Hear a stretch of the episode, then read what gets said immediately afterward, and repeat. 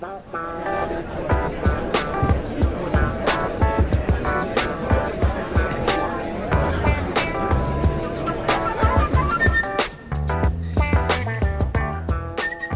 Olá, eu sou Cida Coelho e esse é o Destravando, o canal de podcasts especializado em desenvolver as nossas habilidades de comunicação. Aqui a gente divulga informação de qualidade, discute os principais avanços nessa área e ouve o que os especialistas têm a nos dizer. Destravando é o canal que acredita que todos podem se comunicar melhor. E o tema do episódio de hoje é Construindo Assertividade. Da infância à vida adulta, como se constrói uma comunicação empática. E eu, com muito prazer, estou recebendo aqui para falar sobre esse tema a Valessa Oliveira, que é psicóloga pela Federal de São Carlos, psicoterapeuta comportamental pelo ITCR de Campinas, especialista pela USP, responsável técnica pelo Instituto Agir e Pensar, com larga experiência no atendimento a crianças, adolescentes e famílias, e também uma pessoa que eu admiro muito, tenho muito prazer em receber. Valessa, muito obrigada por ter aceitado o convite e eu já vou te jogar aqui com a primeira pergunta. junto com os filhos nascem a, as mães, né? E junto com as mães nasce, nasce a culpa. A impressão parece que as mulheres sentem mais culpa que os homens. Obrigada aí, Valessa. Hum, Cida, queria te agradecer primeiro pelo convite. É um prazer imenso estar aqui, uma delícia. Acompanho tudo que você produz, participo, assisto, enfim. É muito bom, muito bom mesmo. Obrigada por me ouvir aqui Imagina, hoje. Imagina, prazer é nosso. Olha, eu acho que essa pergunta sua é, é super importante, né? E, a, e responder isso passa por pensar em questões sociais e culturais. Né? Uhum. É, a gente está inserido no que uma psicanalista chamada Vera Iaconelli chama de caldo cultural. Então, um caldo cultural que contém a ideia de que mãe é tudo. Né? Uhum. Então, de que um bom pai é quase uma mãe. Então, como se assim, o foco fosse a mãe, como uhum. se uma criança, numa configuração familiar sem a mãe, não terá assegurado seu desenvolvimento pleno. E isso é, é, é, fornece amparo para um, um, discurso que mantém a mulher no lugar de responsabilização pelos cuidados. Uhum. É, então, a carga mental fica muito grande em cima da mulher. Né? É, tem, a, e claro, diante dessa expectativa toda. Exato, com diante, toda essa expectativa. É, diante de. Se cria um ideal que é inalcançável. Sim. Né? E diante disso vem a culpa. Né? A culpa por não conseguir atingir esses ideais, por não conseguir responder é, de acordo com o que se espera, do que a cultura é, espera. E coloca. mesmo nos dias de hoje, né, Valessa? Sim é, não obstante a gente hoje viva uh, um mundo tão tecnológico e tão inclusivo em todos os aspectos, na medida do possível, né? Mas é, você acha que aumentou ou diminuiu, assim, ou, ou será que está igual? Como é que criar filhos hoje está mais difícil do que antigamente? Uh, com todos esses avanços, ou está mais fácil? É, eu acho que cada geração tem a sua dose de desafio. Uhum. Então, gerações anteriores tiveram outras, outros desafios, né? mas eu vejo, é, no momento atual, essa questão, é, assim, claro, o, o fato do, de estarmos numa era digital, onde as informações circulam muito facilmente, é, muitas, muitas informações sobre a, como exercer a sua maternidade aparecem também. Uhum. É, e aí isso gera uma culpa imensa, porque muitas tem muitas produções que são muito boas nesse sentido. Eu, como terapeuta infantil, trabalho com pais uhum. né, e busco sempre encontrar uma forma de ajudá-los, mas não baseada num script. Tem muitas, é, é muito material que propõe um script sobre como é, você deve exercer a sua maternidade, a sua paternidade. Então, claro que isso gera também culpa, né? muita culpa, porque não, não é, é, impossível atingir. Você falou em script, mas você não usa o script. Como é que você aborda daí, então? Eu busco, é, eu sempre falo para os pais, vamos pensar no que é razoável. Uhum. O que é uhum. razoável para você? O que é possível? Né? O que é possível? Vamos ser pais possíveis. Uhum. Né? Se livrar disso, dessa culpa, é, do que não foi feito, do que deveria ter sido feito, de como deveria, quanto tempo você deveria ter dedicado ao seu filho e não conseguiu dedicar. Então, é, isso gera um estresse imenso para a família. E a criança não se beneficia disso também. Sim, e a, e a criança vai percebendo pais também ansiosos por tudo isso, né? Sim, e aí cheios de culpa. E aí uma tentativa de compensar o que foi feito, que eles entenderam que foi errado. E, e aí vira uma confusão, né? Porque aí essa tentativa de compensar vem na forma de presentes ou vem de, de na forma de é, de uma certa permissividade, permissividade exatamente exatamente e aí a gente vai por um caminho que não é legal então. exatamente um caminho contrário ao que seria o nosso papel né de para formar pessoas assertivas pessoas responsáveis que assumem uh, as, os seus propósitos enfim né Sim. e a coisa começa lá atrás né eu, eu, eu diria né é, e exatamente. Com relação, você falou dessa expectativa, desse ideal, é, como no seu papel né, de pai, no nosso papel de pais e de mães, né? O que dizer também da expectativa criada em relação aos filhos, assim, quer dizer, quando a gente começa a pensar que vamos ser pais, você já começa a idealizar, né, como é que seria esse menino, essa menina, seu filho, né? Uhum. Uh, e como é como conviver com a criatura que chega para gente, porque nós temos um papel muito importante na educação dos filhos, mas ele já, já vem um pouquinho com seu temperamento aí, de alguma forma já pronto, né? Como, como a gente identificar até que ponto vai o nosso papel como educadores e como respeitar algumas características individuais. E eu falo isso é muito baseado aí, é, né, puxando um pouco a brasa para minha sardinha, no, no sentido da comunicação, porque alguns pais têm uma expectativa muito grande de que seus filhos já sejam desembaraçados e uh, muito proativos do ponto de vista de comunicação desde os primeiros anos na escola. E nem sempre a nossa criança vai ser o mais popular ou o mais falante ou que tem uma oratória melhor, né? Então, e, e muitos pais ficam preocupados com, com isso, na verdade, né? Então, como é, fazer com essa. O que fazer com essa expectativa que às vezes muitos pais nem percebem é, que tem, né? Meio até de uma maneira muito exagerada até, né? Sim. É, e, assim, em parte, não dá pra gente culpar os pais. Os pais é, você tem um filho ali, você cria expectativas em relação a ele. Você quer o melhor né? para ele, Exatamente. né? Exatamente. Expectativas que vão se concretizar e algumas que vão, se, que vão te frustrar. Uhum. E eu acho que na infância é, é, mais, às vezes é mais difícil de perceber. Os pais se preocupam, mas como eles têm um controle maior sobre os filhos, eles até tentam direcionar mais, né, o que as escolhas, o que eles vão fazer. Então, ah, eu fui bailarina, eu quero que minha filha seja bailarina. Aí já coloca né? no balé e a criança vai fazer balé, porque ainda até um certo que... ponto ela, a criança vai vai curtir mesmo, né? Vai, vai, curtir. Às vezes ainda, às vezes não, ainda que ela prefira capoeira, né? Mas às vezes tem isso e, e aí começa a gerar um, um uma discrepância, um pequeno sofrimento para a criança, mas eu acho uhum. que fica muito evidente até na, na adolescência uhum. né, em que aí a, a, já tem a criança, o adolescente já tem muito mais autonomia, já tem muito mais condição de escolher, de dizer o que quer, de vir, de apresentar o que gosta, né? E eu já vi assim no consultório pais até falando, ah, ela veio me ele veio me mostrar uma música horrível. Eu falei, nossa, eu, não, isso aí é um lixo né? E, na verdade, a comunicação na adolescência vai acontecer dessa forma, de forma diferente da infância.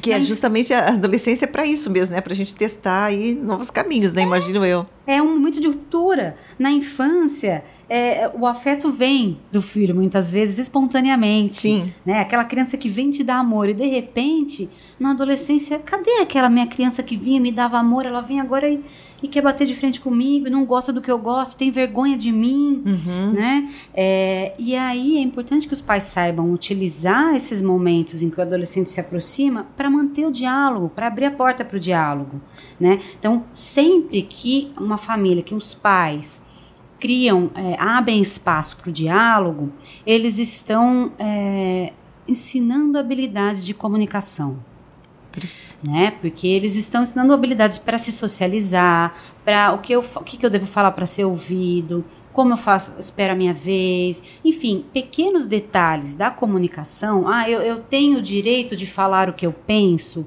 Até é, que ponto, né? Exatamente. Eu tenho o direito de demonstrar o que eu estou sentindo quando eu estou com raiva. Né? Então pode demonstrar o que você está sentindo, né? Uhum. Sentimentos você não controla, agora você, você controla sentir. o que você faz. E, e, o que você fala a partir daí também, né? É, exatamente. Para não ser agressivo com o outro lado, por exemplo, imagino. Sim, sim. E aí essa questão da fala, né, de falar da, da, dos que são mais tímidos, por exemplo, eu acho que tem muitos, muitas nuances. Então, eu já vi pais que eram famílias assim, muito é, reservadas, preocupados com o filho que era mais tímido na hum, escola, mais calado, exemplo, mais calado, mas que tinha uma é, tinha um convívio ele só não iniciava a interação, por exemplo, ele ficava mais na dele, e era uma família, era uma, uma, uma família que tinha essa característica. Todos eram assim? Sim, então não era uma família que ia sempre visitar os amigos, recebia a gente em casa tal, era uma família que gostava de ler, de assistir filmes e discutir sobre os filmes e tal. Então, a, a característica da criança era reproduzida de acordo com o modelo que, eles, que ela tinha. Sim. Agora, pode acontecer, por exemplo, de pais muito ansiosos terem uma criança, um filho, né, mais quieto. E aí, Sim. é interessante olhar para como os pais lidam com isso, porque muitos, é muito comum é, que esteja acontecendo dos pais fazerem a escolha para o filho, tomar, de responderem pelo, fi, pelo filho, uhum. falarem tudo por ele. Tomarem iniciativa por ele, é, é, mesmo quando estão na adolescência, porque eu acho que você fez uma lá atrás você estava falando é, que na adolescência que é, assim porque até um certo ponto parece que as crianças é, como você falou né elas já têm um afeto elas já se sentem amadas e tal mas assim a partir da adolescência eles percebem que eles precisam conquistar algumas coisas né assim para estarem inseridos em, em alguns grupos e tal e é o momento de experimentar essa exposição que é difícil para alguns é, mais do que para outros entendeu? Mas eu concordo plenamente que alguns pais é, mesmo nesse momento, as, continuam assumindo, né, continuam é, levando a bandejinha no, do café da manhã no quarto e, e, tomando iniciativas para resolver problemas que poderiam ser resolvidos por eles mesmos, né? Exatamente. Ah. E aí você vê o sofrimento dos pais também para lidar com o fato de que ele não tem mais aquele, eles não tem mais aquela criancinha em casa. Exatamente. Então parece que é uma tentativa de manter aquilo, né? Exato. Não só que está crescendo, que tá, não tem mais aquela criancinha, mas eu, eu já percebo que eu não tenho mais o controle Exatamente. total, né? E, e aí que angústia que é, né, para o pai, porque agora eu não tenho mais controle, mas eu continuo querendo bem ao meu filho, né? Então, o que fazer se eu tenho uma criança, então, que ou um adolescente que não fala quase nada, que realmente é, se tranca no quarto, não fala quase nada, é, não se expõe na, na escola, não faz trabalhos em que tenha que falar, quer dizer, quando é que eu percebo que essa opção por não falar pode estar sendo prejudicial e que eu tenho que acender, eu como mãe teria que acender aí um, um, sinal amarelo, pelo menos, para tentar ajudá-lo? Que, que, que, sinais eu teria que observar nesse adolescente, Valessa? Olha, eu acho que assim para os pais é, muitas vezes é difícil, né, perceber isso. E aí, é, quando eles não se sentem em condições de lidar com essa situação, eu, eu acho que isso é importante né? Uhum. Bom, eu sinto que meu filho me ouve, que ele abre um espaço para eu me aproximar dele às vezes, que ele vem e me mostra alguma coisa. Então, assim, a gente consegue manter alguma comunicação, ele me escuta, eu não percebo um sofrimento evidente, eu não percebo uma pessoa é, que está isolada na escola. É interessante saber como está sendo na escola, uhum. né? nem que seja ir conversar com a psicóloga, com é um, um, uma coordenadora, coordenadora para saber como que acontece. Ele interage na escola, tem amigos, parece feliz lá, ou também está sempre isolado. Uhum. É, isso é super importante, porque nessa fase a socialização, é, é, é assim, o fato de estar presente num grupo, ser parte de um grupo é muito importante. Então, se ele não é parte de um grupo, Sim. então é, talvez ele esteja em sofrimento. E assim, isso é, não perde a sua linha de raciocínio, mas eu queria te fazer uma pergunta aí. Nessa hora, você acha que o pai deve falar com a psicóloga da escola ou da coordenadora, assim, é, a revelia do filho, ou ele deveria conversar primeiro com o filho e decidir depois se vai com a psicóloga? O que, que, que você acha mais recomendável? Eu acho que sempre tem que tentar falar com o filho. Acho que sempre tem que tentar manter o diálogo. Uhum. Né? O diálogo é sempre a, a, a melhor a saída. primeira opção. Exatamente, é. exatamente. E aí, se os pais não estão se sentindo em condições de ajudar o filho, então eu já recebo no consultório é, muito esse tipo de relato. Olha, eu, eu não sei se está tudo bem, na verdade. Uhum. Eu estou trazendo, estou vindo aqui porque eu não estou me sentindo em condições de acessar o meu filho, eu não consigo falar com ele. Eu não sei o que está acontecendo, não sei se está tudo bem, se não está. Então, e aí uhum. é, eles vêm para terapia muitas vezes por isso. Né? Eu, aí eu vou, pequenas coisas vão me mostrando, né? Às vezes como eles interagem na sala de espera. Então eu vou chamar o adolescente. Posturas, na... toda a parte não verbal você já vai observando também, tudo, não? Tudo, tudo. Assim, às vezes eu vou chego na sala de espera é, o adolescente levanta e aí o pai fala: Olha, pegou o celular? Não deixa cair o seu cartão, vou te esperar lá embaixo, tal, presta atenção, quer que eu fique com o celular para mim? Dá mil orientações uhum. e tal. Então você já vai percebendo é, esse tipo de, de situação. O que o adolescente não tem um espaço de fala, né? Porque é. já foi tomado pelo pai. Sim, sim. Às vezes é um adolescente que está muito recluso porque não, não, nem consegue encontrar o próprio espaço uhum. para falar. Então, e eu acho que é interessante o papel da terapia nesse momento, até para ajudar os pais. Você vê, não é para ir no sentido de um script, né? Mas é para discutir com eles o que está acontecendo, como que você está lidando com essa fase do, é, da vida do teu filho, né? O que, que uhum. você vê nele de dificuldade? Ele precisa que você faça isso ou você faz sem que ele te peça? Então, pequenas coisas que vão para que os pais olhem e começam a perceber como que eu vou abrindo espaço para o meu filho né, nessa família.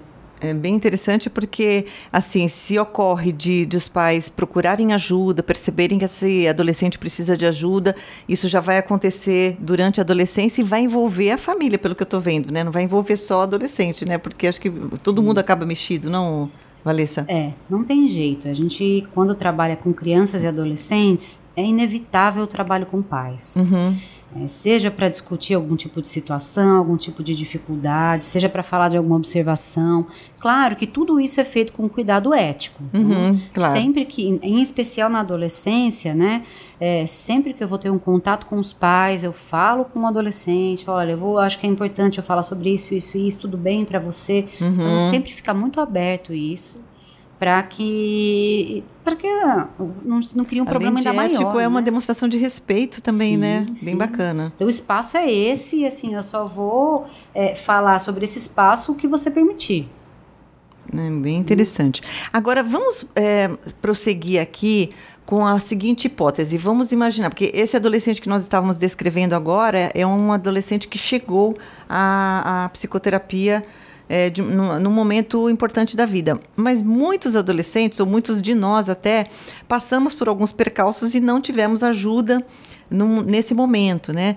Uh, e aí, né, mais uma vez puxando a brasa para minha sardinha, uh, Muitos dos meus clientes adultos hoje foram adolescentes tímidos, eh, passaram por alguns percalços desses que você estava falando, mas não receberam nenhum tipo de ajuda especial e se tornaram adultos, profissionais, uh, realizados muitas vezes nas suas áreas, tanto na vida pessoal, né, construíram suas famílias, construíram suas carreiras, mas sentem uma trava na hora de se comunicar, sentem uma, uma dificuldade em serem assertivos, né, ou seja, de conseguirem colocar aquilo que estão sentindo ou é, colocar aquilo em que acreditam de uma forma não agressiva com os outros, mas também sem deixar de falar, né? Então, um, e para isso parece que a gente precisa de uma dose de, de autoestima, né? Como construir essa autoestima com uma história pregressa aí meio difícil, assim? Você acha que tem salvação ou quem passou por uma, adolescência ruim já era, assim, não tem?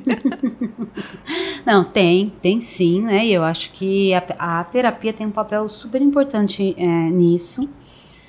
E aí eu acho que a gente tem que avaliar muitas coisas, né? Tem que avaliar, por exemplo, o, o quanto de sofrimento a pessoa experiencia para lidar com aquela situação, para enfrentar aquela situação, né? Então, ela é, é tímida, mas ela consegue fazer, né? Consegue fazer algumas coisas, ou realmente ela tem tanto medo que ela trava, né? Que ela não consegue, ela evita, ela se esquiva, né? É, e ela percebe aquilo como um medo exagerado, como um medo irracional, uhum. né? E aí aquilo vai tendo um impacto significativo na vida dela. Então aí a gente está falando até de uma ansiedade social. Sim. Né? E aí de uma, então a gente tem que perceber a ansiedade está sempre presente na nossa vida, né? É, mas quando o sofrimento é muito grande, quando tem um impacto muito grande, é, quando a pessoa percebe aquilo como exagerado, mas ela não consegue enfrentar, é a hora de é a hora de buscar uma ajuda, né? É você de... falou, é, você falou em esquiva, né? Que seria um comportamento de evitação, né? De uma determinada situação. E isso aí eu escuto bastante também. Então, eh, muitas vezes as pessoas que vêm para fazer um treinamento de comunicação são pessoas que se esquivaram a vida inteira de situações onde tivessem que se expor falando. Então, ao se esquivar, é assim, conseguir esquivar, quer dizer, fugir daquela situação, alguém fazia aquilo para mim, ou eu não perdi aquela chance, mas a vida ia continuando. E com isso, uh, eu, além de perder algumas oportunidades pela vida, provavelmente a pessoa não treinou, né? não deixou de, de, exercitar a sua comunicação né? com esse comportamento de, de esquiva. E acho que chega um momento que uh, isso pode começar a ser treinado. E vocês também, em psicoterapia, é possível fazer essa aproximação gradual? Não sei como é que vocês chamam isso. Se a pessoa estiver em, em terapia é e tem um, um, medo de falar em público exacerbado, como que é feito? Uhum. É, a gente pode trabalhar com o que a gente chama de dessensibilização sistemática, que é ir se expondo gradualmente ao evento estressor, que é aversivo. Né? Claro que isso é utilizado sempre após é, uma análise muito profunda do caso, uma análise funcional e, aquilo, e, que aquilo faça sentido. Então, não é só uma ferramenta que é aplicada a despeito do caso. Né? Uhum. Né? Então, é importante falar isso porque é muito comum, às vezes, chegarem pessoas no consultório falando: olha, eu fui no psiquiatra e aí eu tenho uma uma fobia social e aí ele me pediu para vir aqui porque você tem uma técnica que vai me passar e vai, me, vai resolver meu problema, uhum. né? Por favor, e... aplique essa técnica agora. É. Cada pessoa é um ser único, uma única história e a gente tem que olhar para isso e pensar em que momento a gente também aplica uma técnica, de que forma ela vai se beneficiar daquilo. E aí a gente vai combinando com a pessoa pequenas situações de exposição, isso não só para uma situação de fala, mas por exemplo, uma pessoa que tem medo de andar de elevador, uhum. né? É, pequenas situações de exposição, é, para que ela vá aprendendo a tolerar um pouco mais a ansiedade, até que ela consiga enfrentar aquilo. Assim, falando em linhas gerais, é isso, uhum. até que ela Não. consiga enfrentar aquela situação. Vai pouco a pouco, né? É. Até ela perceber que tem o domínio e que consegue ter um controle para pelo menos iniciar aí um processo de aprendizagem que, que ela deixou de fazer por ter se esquivado a vida inteira, né? É, isso gera um sofrimento imenso, Cida. Costumo uhum. falar até para as pessoas que assim, a cada vez que você se esquiva, né, a esquiva só aumenta a dificuldade de lidar com a situação. É então, a cada vez que você se esquiva, é como se você colocasse um tijolinho se esquivou, coloca um outro. Coloca um, de repente você construiu um muro diante de você e daquela situação e que parece intransponível. Você não consegue passar para outro lado mais. Exatamente. Né? Mas na hora de reverter esse muro também não vai ser com sopro, né? Isso. Sim, justamente. remover tijolo por tijolo, é. e é o que eu sempre falo, né? Quer dizer, aí é, é, o treino, é a repetição, é a prática, é botar foco nisso, é, é se colocar é, na exposição, logicamente, gradualmente, mas dia após dia, e é um tijolo de cada vez, né, é. Valessa? Eu acho, é, assim, muitíssimo interessante. A gente está chegando aqui já mais para o final, e eu queria te perguntar um pouco, eu queria ver a tua experiência, como é que você é, trabalha quando a pessoa tem uma autocrítica muito forte também a respeito de si mesma, assim, quer dizer, porque isso, esse também é uma, é uma, é uma queixa comum, né? Porque as pessoas muitas vezes com os outros são super tolerantes, mas com os, não são tolerantes com os próprios erros ou com, com quando não estão, quando as coisas não saem perfeitas, né? Sim, sim. A autocrítica, não sei que é, é lógico que ela é importante, mas quando ela passa de um, de um certo ponto, ela pode ser prejudicial. Como é que você vê isso? É, ela geralmente, quando a pessoa é, tem uma autocrítica muito grande, ela vem com outras queixas, né? Assim, com uma ansiedade imensa, né? Ou até mesmo com uma depressão. Uhum. Porque a autocrítica não abre espaço para erro, né? Exatamente. Não abre espaço para que você olhe para o que você fez e pense, bom, foi bom, foi bom, foi eu tentei, eu vou fazer de novo e tal. Não abre espaço para isso, uhum. né? Abre espaço só para o que está muito bom. É tudo então, ou nada, né? É, a pessoa vivencia uma, uma condição de estresse constante. Ou eu tive sucesso ou eu fracassei. É, é isso mesmo, é tudo ou nada. Uhum. Então a, a, a, pessoa vem já experienciando um grau de sofrimento muito grande. Até porque, quando a pessoa tem uma autocrítica muito grande, quando ela é muito perfeccionista, quando ela é ansiosa, é, assim, em geral, a, a, gente tende a aplaudir os ansiosos porque são pessoas que buscam sempre desempenhar muito bem. Então é aquele funcionário que é excelente. É Às vezes eu falo para as pessoas que eu atendo, nossa, mas eu queria ter um funcionário como você. Uhum. que imagina, não, não Ele dá, é ótimo para o patrão, né? Para a empresa é, é ótimo. Vai Faz acabando tudo, com a saúde, mas. É, dá conta de tudo, trabalha até a hora que for e tal, não cansa enquanto não está perfeito. Né? Mas o custo emocional é muito alto. E essas pessoas chegam a procurar ajuda quando elas já estão estafadas. Então a gente tem que fazer um trabalho muito é, complexo para ajudá-las a lidar com uhum. isso, a lidar com esse mal-estar. E aí eu acho interessante falar que a gente tem também uma uma cultura, né, Cida, que nos ensina que a felicidade é cotidiana, é sempre almejada, que a tristeza ou sentimentos ruins devem ser sempre evitados. Uhum, é né? verdade. Quando a gente está triste, tem algo errado, a gente precisa encontrar o que está deixando a gente triste e pra eliminar sair logo aquilo. daquilo, exato. É, e aí a gente passa a evitar a situação, né? Entra aquela coisa da esquiva de novo. Então, aí você começa a se esquivar, não quer lidar com aquele sentimento ruim é, e vai, vai seguindo a vida evitando esse tipo de sentimento. Acontece que esse sentimento vem, a gente uhum. sente aquilo. Não é como uma pedra que você esconde e não vê mais. Né? Então as pessoas começam a sofrer por causa disso, porque elas têm uma dificuldade muito grande de lidar com esse tipo de sentimento, com um sentimento ruim, o um sentimento que vem quando é, acham que não fez algo bem feito. Né? É, então eu acho que quando elas vêm para terapia, a gente precisa ajudá-las a, a, mudar a forma de lidar com isso, a, a, inclusive a entender que sentimentos ruins também fazem parte. E né? ajudam a construir aí uma história né, de, de superação, porque muitas vezes é depois desses sentimentos você assim você tem um aprendizado também, né? Exatamente, exatamente. Tem uma, uma teoria que, que é a ACT, a terapia de aceitação e compromisso, que é uma uhum. psicoterapia comportamental baseada na teoria dos quadros relacionais, que eu não vou me aprofundar aqui, senão vai ser muito complexo. Uhum. Mas, enfim, a ACT ela tem o objetivo de proporcionar flexibilidade psicológica, que uhum. seria aceitar pensamentos, sentimentos, memórias tidos como negativos, né? Em função uhum. de manter é, ações que são importantes para a pessoa, ela se esquiva de, uhum. lidar com aquilo, de pensar, de lembrar. É, e aí a ACT propõe é, que isso é parte da nossa vida, né? inclusive essas situações de desconforto. Né? E que a gente, à medida que aprende a lidar com elas, elas começam, você começa a, a, a, viver uma vida em função do que você considera importante. Sim, a vida deve ficar bem mais leve também, né? É, então assim, eu tenho medo de falar em público porque eu fico ansiosa né? Eu tenho, ah, eu não vou fa falar no podcast da Cida porque eu fico tão ansiosa e eu vou evitar, mas seria uma coisa muito legal também, né? Então, poxa, Exato. eu vou lá, eu vou lá, eu vou ficar ansiosa, eu vou lidar com essa ansiedade que é parte desse momento uhum. e, e vai ser bom. Exatamente. Uhum. E mesmo que na primeira vez não saia tão bom, por exemplo, eu, eu sempre brinco, mesmo que for seis e meio na primeira vez, eu uhum. estou acostumada a, a querer dez em tudo. Só que, como a fala foi uma coisa que eu evitei a vida inteira, eu não Sim. vou ser 10 da primeira vez. Com mas certeza. então a gente tem que aceitar um 6,5 para começar.